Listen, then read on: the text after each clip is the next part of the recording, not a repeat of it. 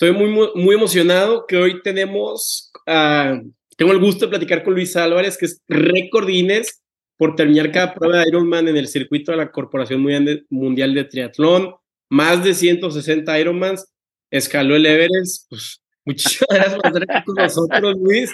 ¿Qué, qué te digo? ese, ese currículum, ni yo sé por dónde empezar. No, Carlos, bueno, déjame, déjame decirte, bueno, muchos más de 160 son, a la fecha llevo 204 Ironman. Dale, este, loco. Y fíjate que el récord Guinness es una, es una historia interesante. Hace, 20, hace 23 años apliqué para el récord Guinness con las firmas de todo mundo y cuando llega a Guinness me contestan que no me pueden dar el récord porque es un récord que no se puede romper. O sea, tiene que ser algo, digamos, comercial, el 1, el 2 o el 100 o eh, un número y todos los Ironman del mundo no, porque teóricamente no se puede romper. Desde entonces ya lo he roto como 40 veces porque pues ha habido muchos Ironman nuevos, muchos que desaparecen. Pero bueno, yo me quedo en mi corazón con el, sí, el récord mundial, soy la única persona que ha hecho todos los que han existido, por lo menos una vez, incluyendo el famoso Ironman de Honolulu, que fue en, en 1978, que fue, solo se hizo dos años allá. Después se cambió a Kona, donde estamos ahorita, ahorita les platicamos, pero hicieron un Ironman Revisited, el misma persona que lo organizó, este, Bob Abbott, John Collins, y hicimos el mismo circuito dos días antes, cerveza y pizza para poder recorrer un día antes, como nació el Ironman, si quieres ahorita lo platicamos, vamos a ver las respuestas, pero y, teóricamente el, el nuevo de este año iba a ser Israel, el próximo martes me iba a Israel y pues, bueno, pobre gente de Israel, eh, el, el Ironman vale gorro, pero híjoles, pobre gente, Todavía no nos oficialmente no lo cancelan, pero por supuesto, 90% seguro que se va a cancelar. No, sí, o sea, si hay gente ahorita, mexicanos, que todavía no pueden ni salir de Israel, este, qué, fuerte, ¿no? Y, y más que nada, ¿por qué, ¿por qué Hawái? Eh, ¿Los Ironmans empiezan en, en Hawái? Disculpa mi, ignorancia, ¿o qué, qué tiene que ver esa isla con todo este mundo, no? No, pues es todo un tema, te platico la historia, está muy padre. Estaban después del maratón de Honolulu, eh, estaban algunos de los Marines, que estaba aquí, una de las en Honolulu estaba la base, una de las bases fuertes, ¿te acuerdas de Pearl Harbor? Justamente donde estaba ahí. Y eh, en, una, en una fábrica de cerveza donde estaba la premiación, estaban pues tomando después del, del, maratón y empezaron las pláticas de hombres con alcohol, borrachos, salen muy buenas ideas. Y en la mañana había salido un artículo que Eddie Merckx era la persona de mejor condición física del mundo es un superciclista que tiene el récord de la hora, bueno, toda una institución, y era the most endurance person in the world. Y salió la plática después del maratón, pues, los maratonistas, salió, este, estaba ahí Tom Noll, que es, un, que es un maratonista, y alguien dijo, no, no, los ciclistas son los más fregones. Y alguien, no, no, los nadadores, el deporte más completo. Y John Collins, que por cierto estuve con su esposa ayer, que estaban ellos dos, dijeron, a ver, a ver, señores, ubiquen. Estaban en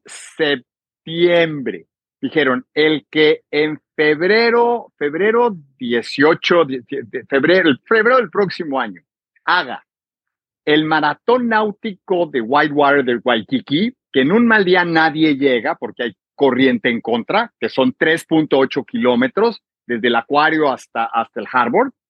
Después haga la vuelta a Oahu, que antes se hacía en dos días porque está bien difícil, son 180 kilómetros. Y de ahí corre el maratón de Honolulu.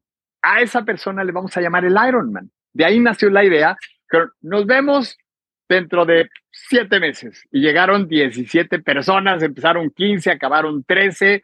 Y ese fue el primer Ironman en 1978, que por cierto, John Collins, que lo inventó, hizo 17 horas 02, entonces quedó las 17 horas como el tiempo límite para hacer eh, un Ironman después de dos años. Imagínate que Honolulu pues, es la isla de, de, concreto, porque hay mucho tráfico, entonces es un relajo. Inclusive cuando, como, como dato curioso, cuando lo hice yo, y, éramos 17 personas, era muy parecido, y yo llegué a la zona, iba en primer lugar, llegué a la zona de transición en la bicicleta media hora antes que mis tenis, porque tu, tu, tu soporte, traes un coche de soporte donde te abastecía igual que en el primer año no había soporte, no había cimientos, cada quien era, era como fuera. Entonces yo llegué antes, antes que mis tenis. Entonces, por ese tráfico dijeron, no, no, vamos a moverlo de aquí. Y desde entonces se hace en Kona, Hawái, eh, todos los campeonatos mundiales, excepto en pandemia, que Hawái estaba cerrado, se hizo en Utah. Y este año, por primera vez, el campeonato mundial solo es de mujeres, solo compiten mujeres. El de hombres fue en, en Niza hace un mes. Entonces, la primera vez, imagínate, son 2.600 mujeres compitiendo aquí en Kona. Está muy divertido aquí, muy divertido. Oye, y ahorita que estás en Hawái, ¿no hay como que sentimientos raros por lo que pasó en Maui de, de los, de los fuegos o, o, en Kona están muy aislados? ¿Cómo lo ves?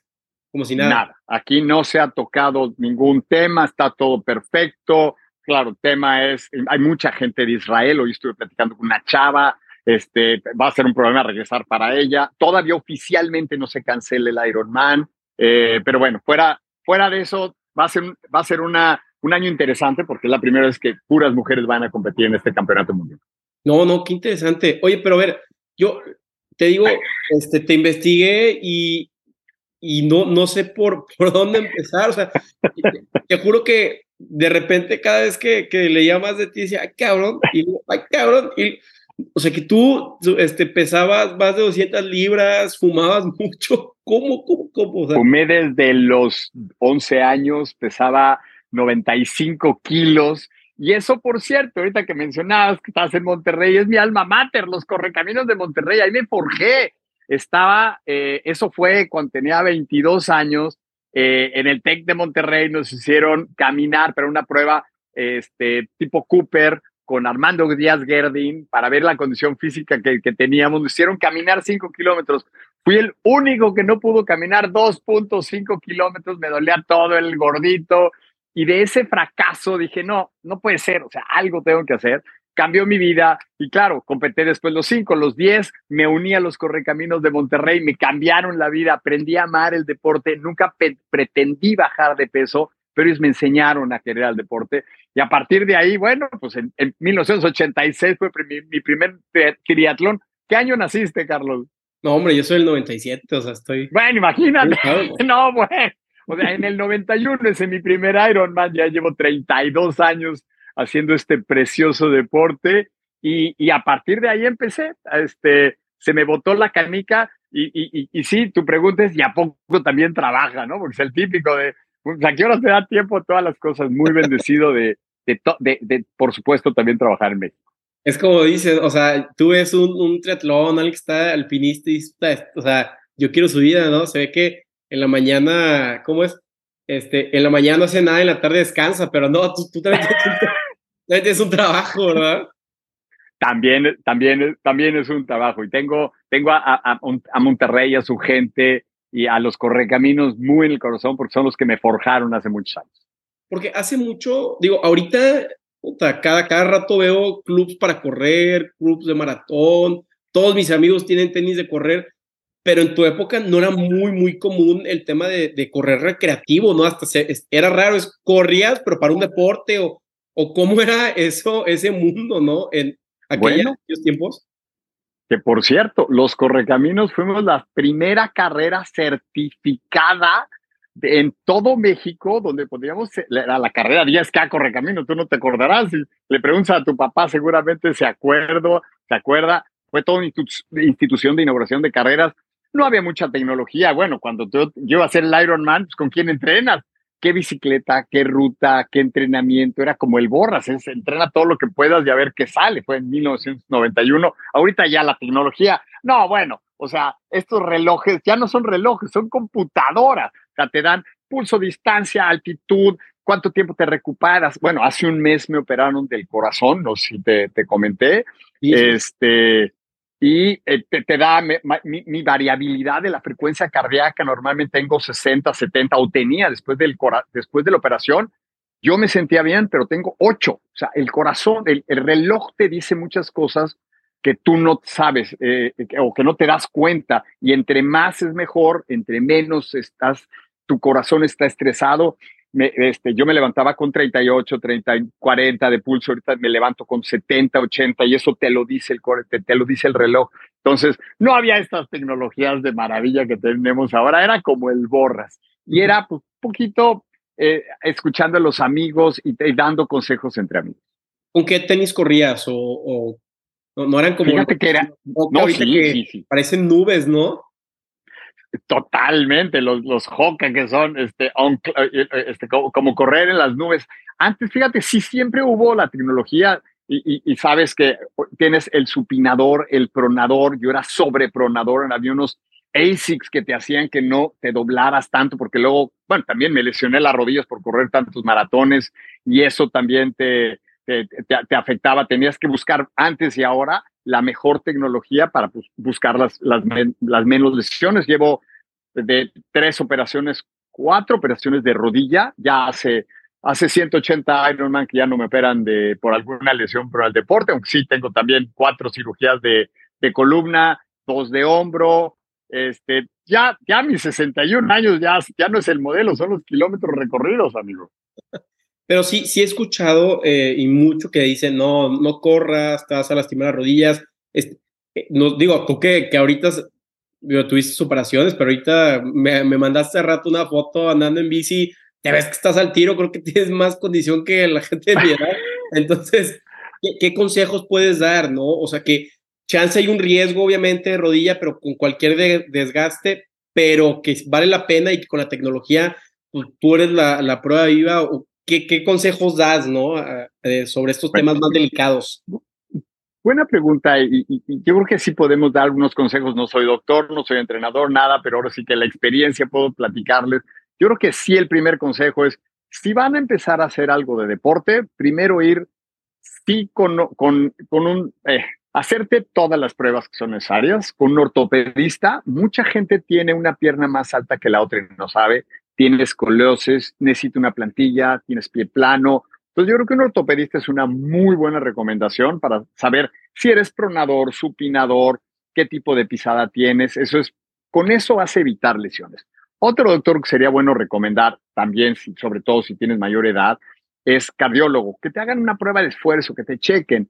Yo en este año y medio que he tenido varios problemas del corazón, llevo, llevo varios electrocardiogramas, ecocardiogramas, resonancias magnéticas y quedamos tocados, aunque no creas, hay mucha gente que quedó tocado por el coronavirus o por la vacuna o por ambas y no sabemos. Entonces, yo creo que el cardiólogo es otra, otra, otra, otra de las cosas que podemos, que podemos ver. También un buen entrenamiento. Yo entreno con, con mi amigo el Pichu de Aquiles, este, de León y que te puede llevar poco a poco eh, el entrenamiento no es salir a correr, sino tienes que adaptar tu horario, porque si tú tienes una vida full, eh, trabajas, estudias, pues a qué horas metes una hora para correr, ¿no? Entonces el primer día la, metes a fuerzas y el segundo día ya no tienes tiempo. Entonces también hay que ajustar la agencia, también la agenda, entrenamiento es adaptación al cambio. Entonces una sugerencia es que em, si alguien quiere empezar a hacer ejercicio, pues empezar con 10, 15 minutos de ejercicio y de ahí poco a poco no subir más del 10% por semana.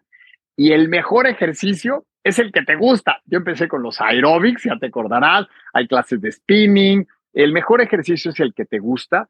Otra recomendación es si pueden complementar cualquier ejercicio aeróbico con pesas o con pilates, también el balance muscular eh, de hacer esos, esos, deportes es muy bueno. Y sí, un reloj.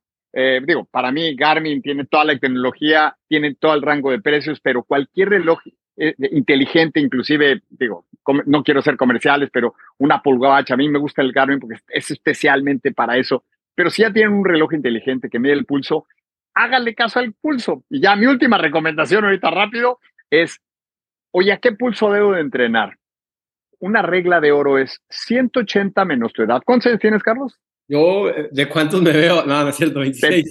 De, de 26, bueno, 180. Vamos a decir, una persona de 40 años, 180 menos 40, 140 pulsaciones por minuto. Esa es tu línea aeróbica.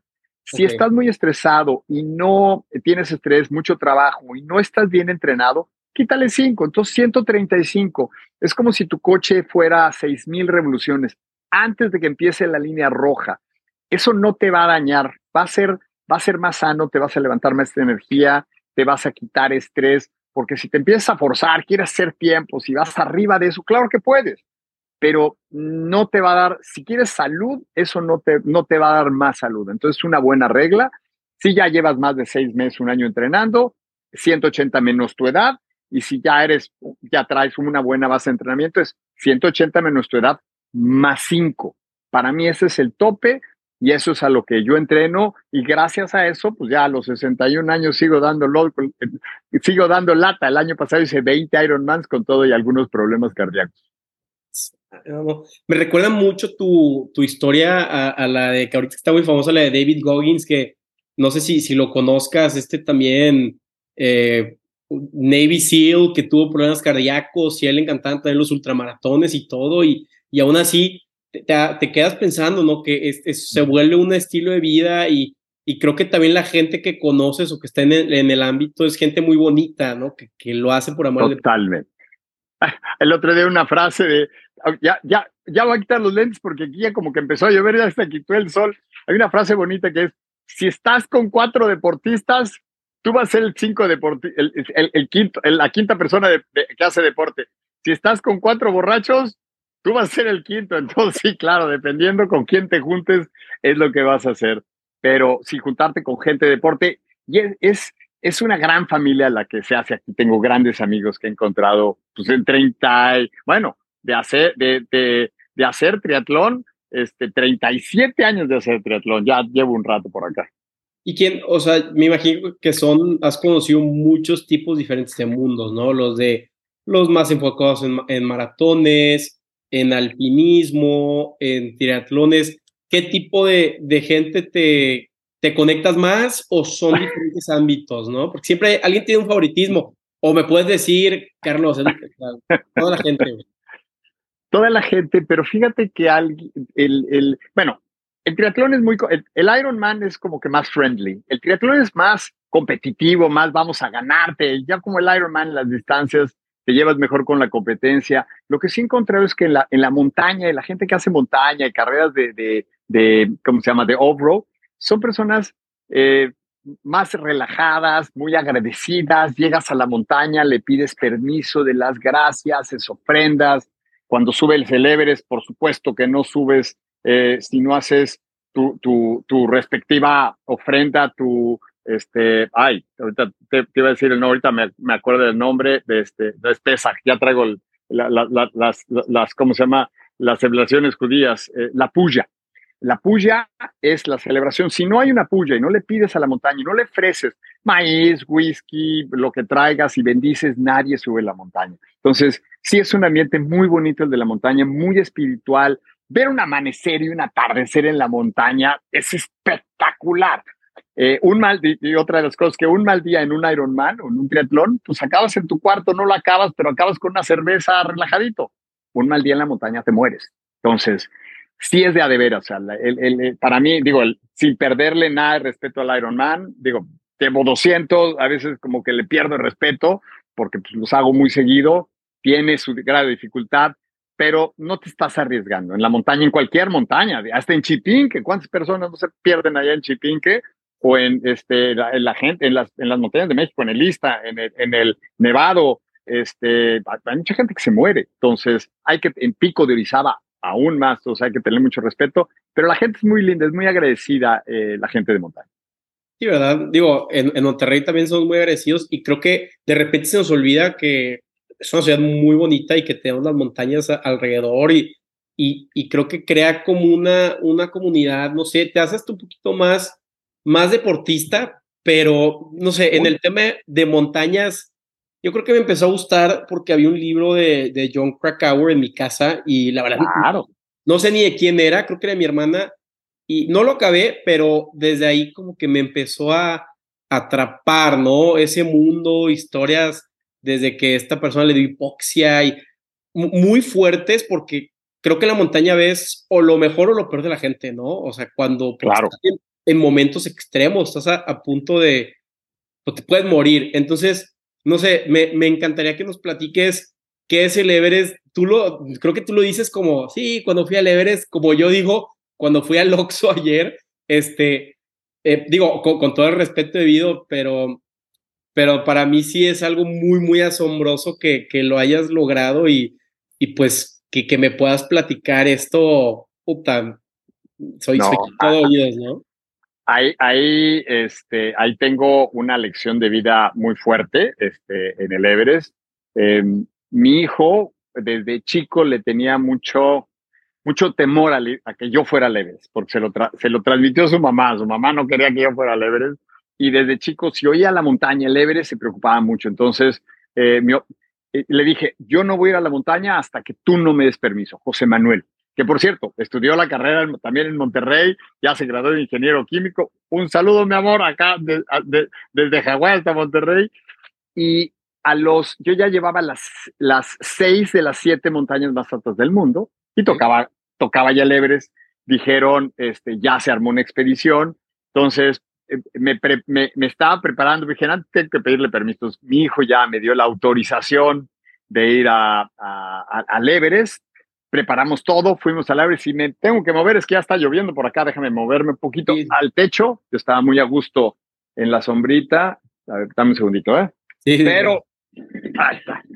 Ya empezó a llover. Aquí, este, no es como Monterrey, que yo, este, bueno, cuando llueve, llueve, en serio, ¿eh? Pero bueno, este, mira, yo me, me acuerdo haberme echado algún clavado en la colonia country desde el techo del coche, ahí, este, había unas inundaciones de ¿para qué te puedo platicar? Bueno, entonces fuimos al Everest eh, hace siete años y eh, yo ya llevaba una operación de columna, se me dificultaron las cosas porque me dio, me dio un episodio de la columna, yo prácticamente ya no, ya no iba a, hacer cumbre, me iba al carro, a la cabaña comedor, eh, gateando, me costó mucho trabajo, pero bueno, las cosas es una historia muy larga, te voy a tratar de resumirla de las partes importantes.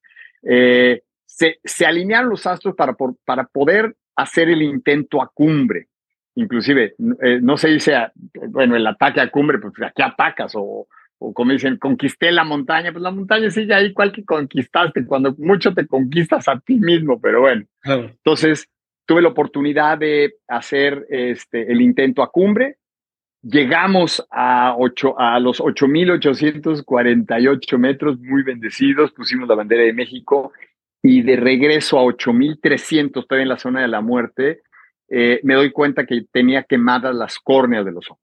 La historia es muy larga, eh, se me, eh, a la hora de exhalar se empañaban los gogles, los tenía que subir, no había atmósfera, entonces los rayos ultravioleta te queman mucho más rápido, entonces si te vas a esquiar en nieve, tardarás par de días en que se te quemen los ojos, hay mucho sol.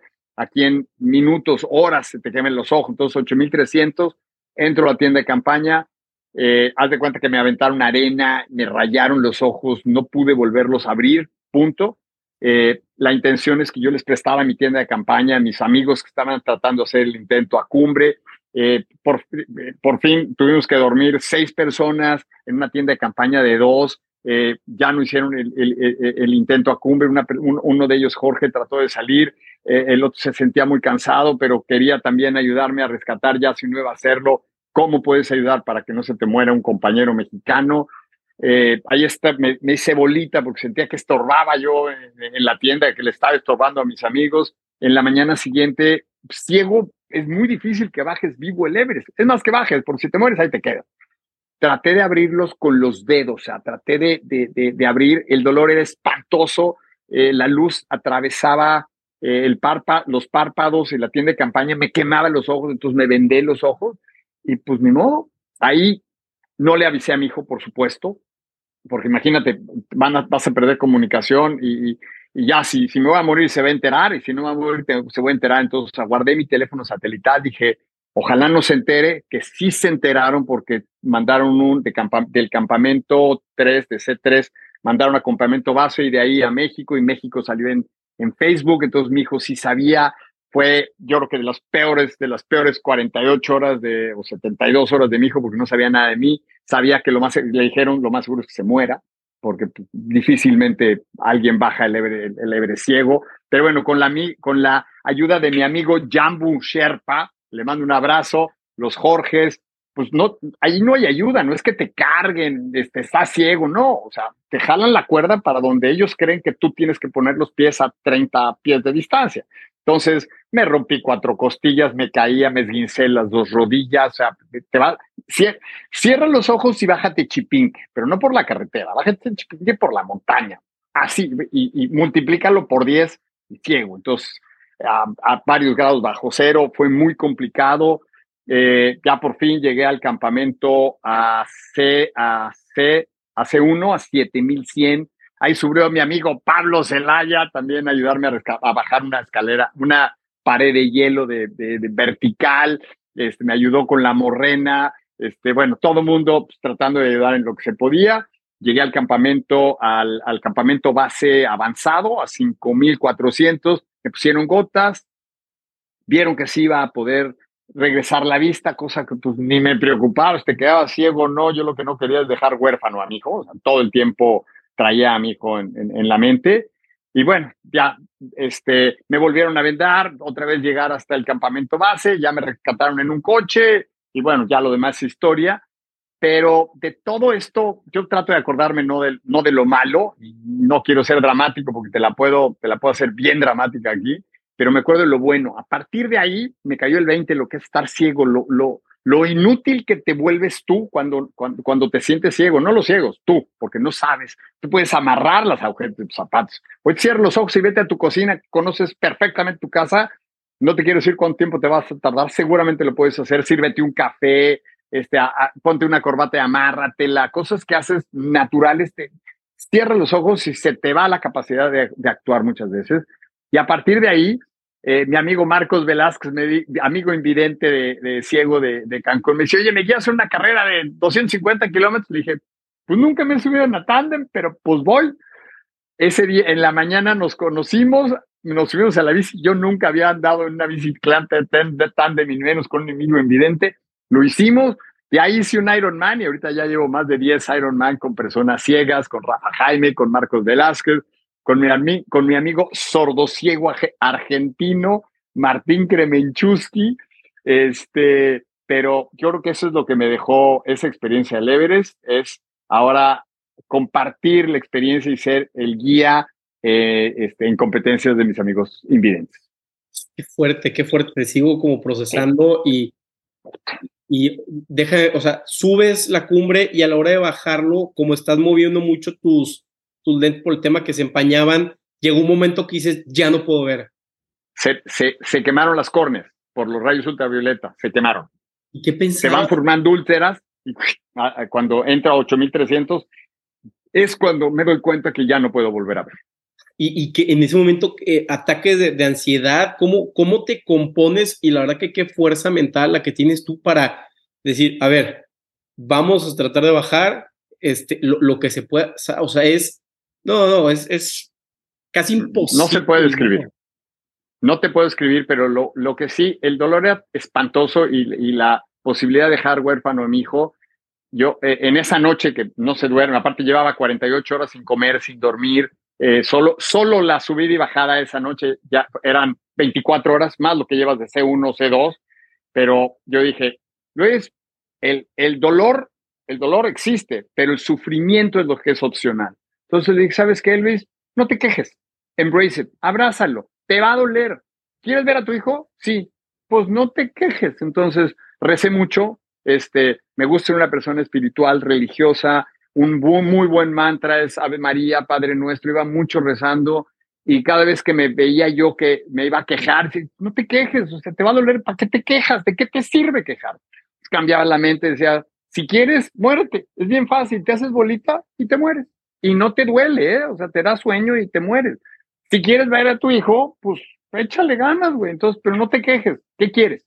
yo, yo, yo hago, yo siempre he dicho que pues, eh, eh, este, cambia el tengo por el quiero, pues no, no tienes que regresar, te puedes morir, pero si quieres hacer algo, pues hazlo y échale ganas.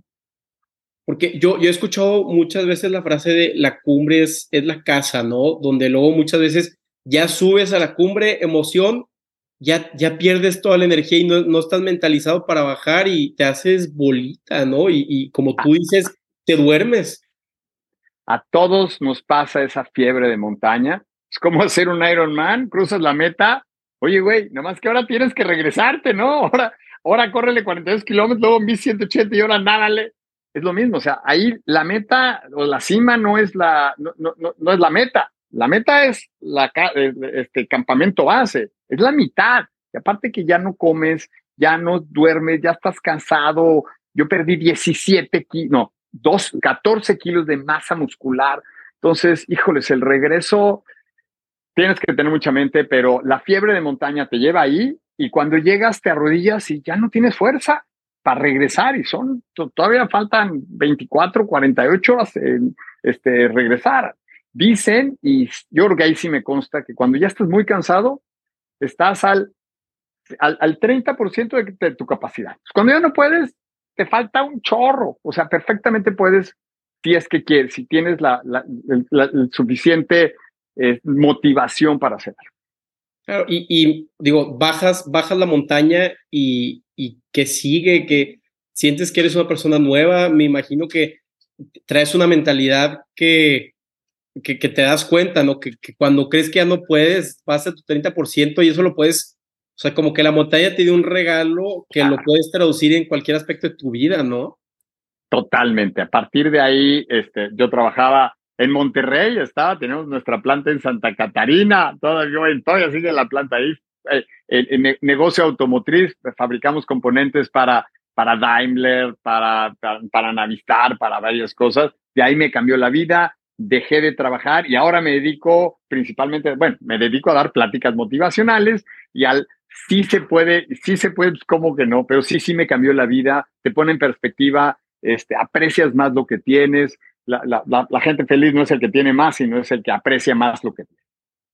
Oye, y, tipo, la semana pasada estaba viendo un documental de, de Ulrich Tech, de este, pues, alpinista suizo que rompió récords del North Face y no sé qué. Y en el segundo intento del Everest, siendo una de las personas más fit del planeta, se muere. Entonces, creo que... Y, y te quedas, muchas veces luego dicen, es que para qué quieres subir al Everest, para qué quieres escalar, o sea, estás loco, o sea, qué reto. La máquina suiza, me tocó verlo, tengo la foto con él antes de morirse la máquina suiza. Eh, ¿Lo viste en, en dónde? En... el Everest. ¿Cómo? ¿Cómo? ¿Cómo? ¿Eh? ¿Eh? Me tocó, tengo la, tengo de las últimas fotos con él en el Everest. Ahorita, justamente el otro día me salió de recuerdo. Ah, pues en mayo, en mayo cumplí siete años de haber subido el Everest, la máquina suiza, y se muere. No lo encuentro, no saben qué pasa. Hay varias teorías, ¿no? Sobre qué es lo que pasó una que no está usando cuerda, ¿no? Otra que, que le pegó una piedra.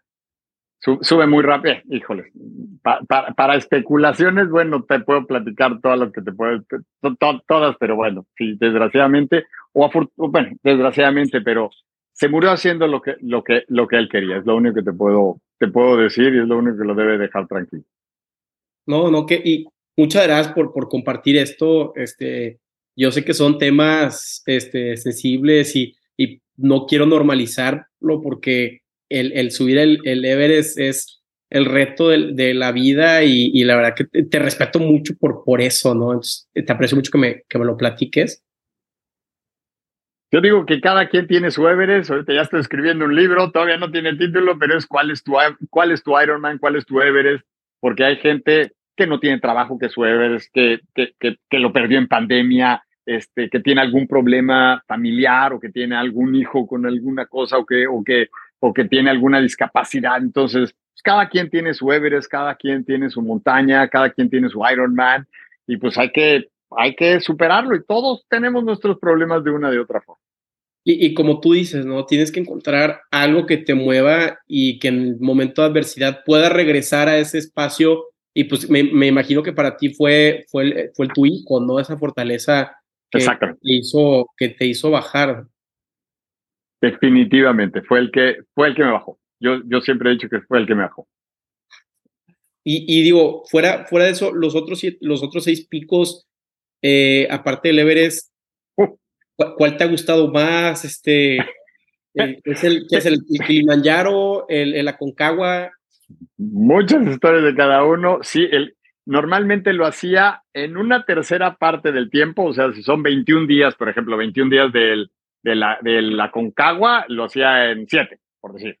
Si, si el Kilimanjaro eran en, en 7, lo hacía en, en 2, en, 48 horas. Y así me iba haciéndolo. Así es, es el, eh, vámonos por continentes, el McKinley, que ahí, ahí fue toda una historia, porque hicimos Speed Ascent, normalmente son 28, 29 días y lo hicimos en 5 eh, eh, y, y, no, es más, antes de llegar a la meta en el cuarto día, bueno, a la meta, a la cima, 100 metros antes había este, un viento muy fuerte, tuvimos que bajar hasta el final, ya no teníamos comida, ya no íbamos a subir, fueron 24 de ida y vuelta, y todo, varios sabían que íbamos a hacer el Speed Ascent, y cuando nos levantamos al otro día, la gente había dejado comida, nos habían preparado cosas, entonces decidimos volver a, intentarlo, ya pudimos hacer el, el, el, McKinley, entonces el McKinley, luego abajo es el Aconcagua, luego te vas a, ¿cómo se llama?, a Sudáfrica, es el Kilimanjaro, después este, te vas a Australia, ese casi nadie lo conoce, es el Kosciuszko,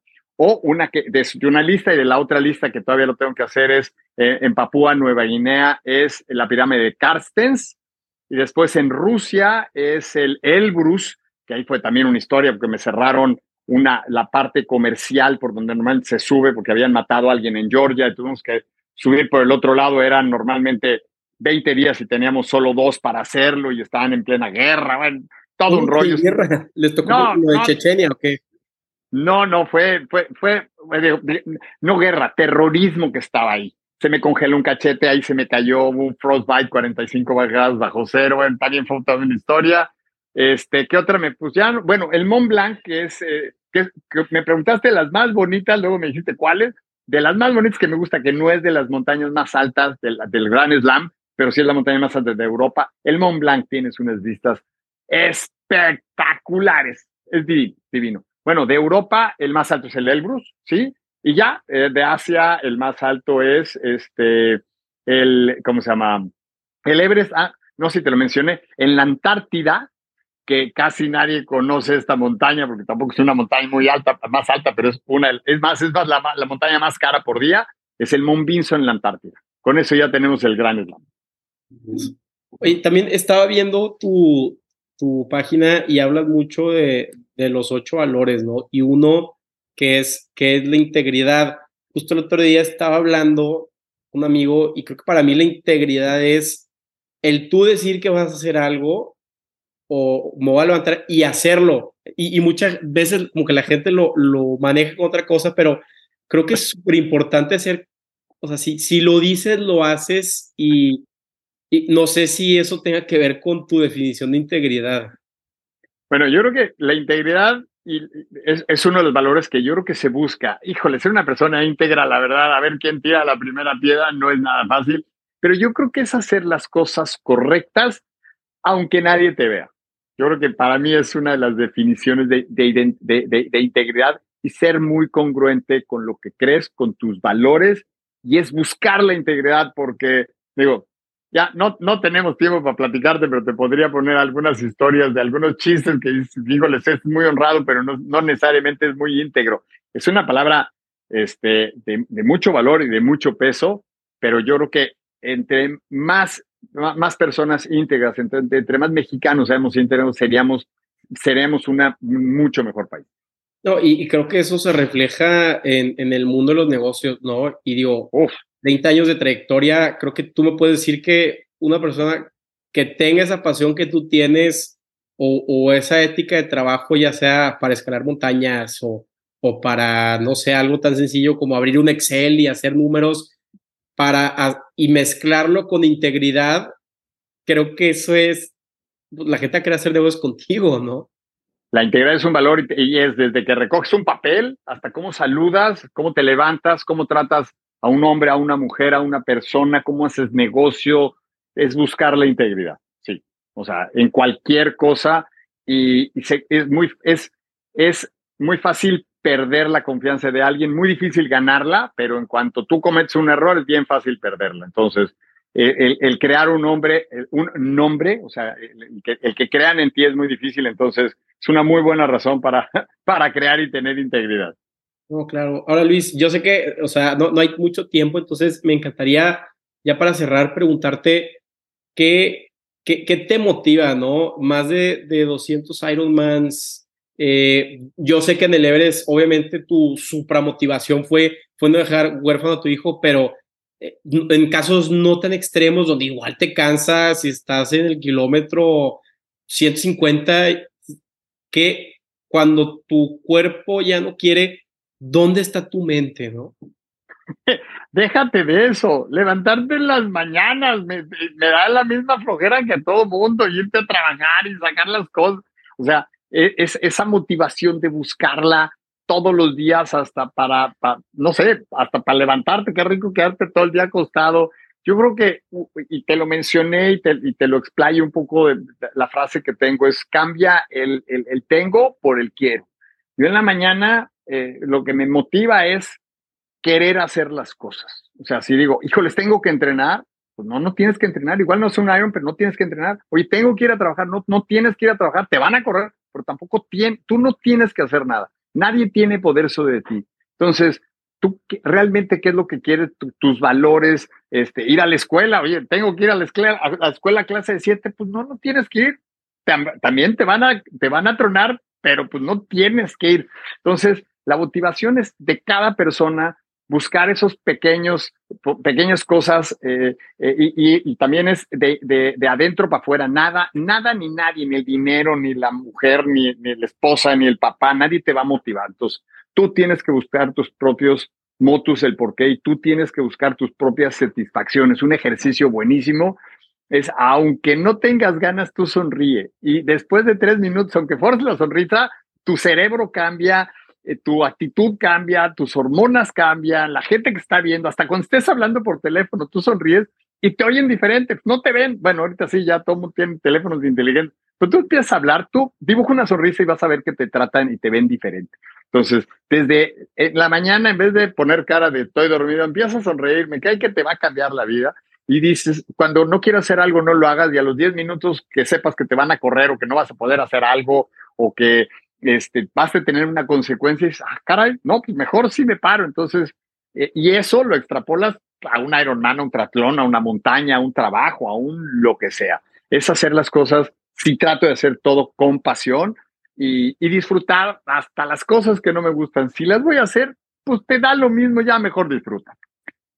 Sí, este, justo cuando estábamos hablando hace rato, hasta por teléfono, sí sentía cierta calidez que luego, luego te das cuenta cuando hablas con alguien y está de mal humor, contigo todo lo contrario, o sea, está, te nutre energía, ¿no? qué, qué bueno onda es Luis, o sea, ve que se, se permea la pasión y creo que no hay mucha gente en este mundo que tú al estar cerca te recargues de energía, ¿no? Al contrario, hay mucha gente que te acercas y a su madre, hasta nubecita, ¿no? Nubecita así, este, y han de tener sus, sus situaciones, ¿no? Pero pero sí cierto, tú, tú sonriéndole a la vida atraes gente y el trato es más, más amable, ¿no? Más, te, da más plenitud. Total, totalmente. Y de las personas que traigan la, nubecita, perdón, pero aléjate. esas, esas te descargan. Y lo que vayas a hacer, no le tengas miedo al fracaso. Yo creo que mi más grande ventaja es que si fracaso, para mí el fracaso no existe. Cuando tú intentas algo, o tienes éxito o aprendes, pero no existe el fracaso. Entonces, si le tenemos miedo al fracaso y menos miedo a la crítica y menos miedo a las cosas personales, vas a hacer más cosas porque te va a dar menos miedo. También, este, digo, es que me, me, me resuena mucho. Eh, conocí una, una persona que, que mencionaba también a Ironman y todo, y dice que tu profesión no tiene que ser una super pasión, o sea, que, que tú fuera del mundo laboral puedes tener una vida, ser muy pleno, ¿no? Y creo que en nuestra edad, de repente, nosotros o muchos de mis amigos nos traumamos que no hacemos trabajos, que puta, yo siempre quise hacer esto y, y digo, chance estoy mal, pero creo que lo veo contigo, que es tú, oye, tengo la empresa, dirección, este líder de fabricación de tanques de combustibles, partes de aluminio. obviamente no naciste y dijiste, oh, yo quiero fabricar partes de aluminio, pero pero dices, tengo esto, qué padrísimo, pero esto no, o no tiene que ser mi pasión, ¿sabes? Puedo encontrar cosas fuera y, creo que tú eres el vivo ejemplo de puedes vivir en plenitud haciendo algo padre, sí, interesante, pero puedes encontrarle felicidad fuera de tu trabajo, ¿no? No eres tu profesión. Lo que pasa es que yo eh, trata de encontrar tu pasión en lo que haces. Yo aparte mi pasión no era fabricar tanques de combustible, sino era las ventas, era las relaciones, era vender, era crecer, era coinversiones, era desarrollar nuevos negocios, era la ingeniería, era desarrollar máquinas, era coinversiones. Entonces, dentro de lo que vayas a hacer, busca tu pasión y lo que sí vas, si, lo haces con pasión y te gusta, lo que sí vas a hacer mejor, lo vas a explotar más y puedes llegar a ser la persona número uno en el mundo, pero no es indispensable que te apasione. A veces, ni modo, tienes alguna necesidad, pero trata de buscar que lo que hagas lo hagas con pasión y con gusto. Si no lo estás haciendo con gusto, cámbiate. Es mi mejor consejo. Renuncia. Oye, Luis, pues ¿cuándo vas a sacar el libro? La verdad que... en, un mes, en un mes, pero tengo que darle la última revisada. No he tenido tiempo desde que me operaron del corazón. En un mes fueron dos Ironman y una operación del corazón el mes pasado. Entonces, como verás, no he tenido mucho tiempo, pero ya, ya está en el horno. Ya espero que el próximo mes ya lo termine ya para, para finales de año. Espero que salga.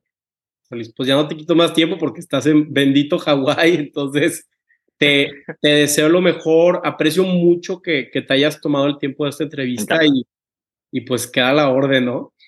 Encantado. ojalá haya algún consejo que la gente pueda, pueda tomar. Somos voluntarios mañana. Si ven, vamos aquí, no nada más vamos a vernos, a echar taco de ojos, sino a divertirnos. Y somos voluntarios también mañana. Apoyar a, hay varios mexicanos, buenas mexicanas muy buenas eh, compitiendo aquí. Entonces vamos a echar. Ah, pues mi amiga Yoyo está aquí, la preciosa, la vi ayer. Este, es una fregona esa vieja. Entonces tengo grandes amigos en Monterrey. Un abrazo a mis amigos Correcaminos. Claro que sí, pues Luis, otra vez muchas gracias y, pues sí, sí, a la verdad me, me siento con mucha energía. ¿eh? qué padre, Carlos. Bueno, pues sigue echando pasión. Tío, ¿cuántos años tienes? ¿20 qué? Eh, 26. 26, mi hijo tiene 28, imagínate, o sea, ya eres, eres, de los chavitos, pues tienes toda la vida por delante, aprovecha y creo que estás haciendo algo padre este, con, con, con el podcast transmitiendo, entonces síguelo haciendo y ojalá cambiemos a una persona de alguna cosa. Muy bendecido. Muchas gracias, Carlos. No, a ti. Hasta luego, Luis. Adiós, amigos.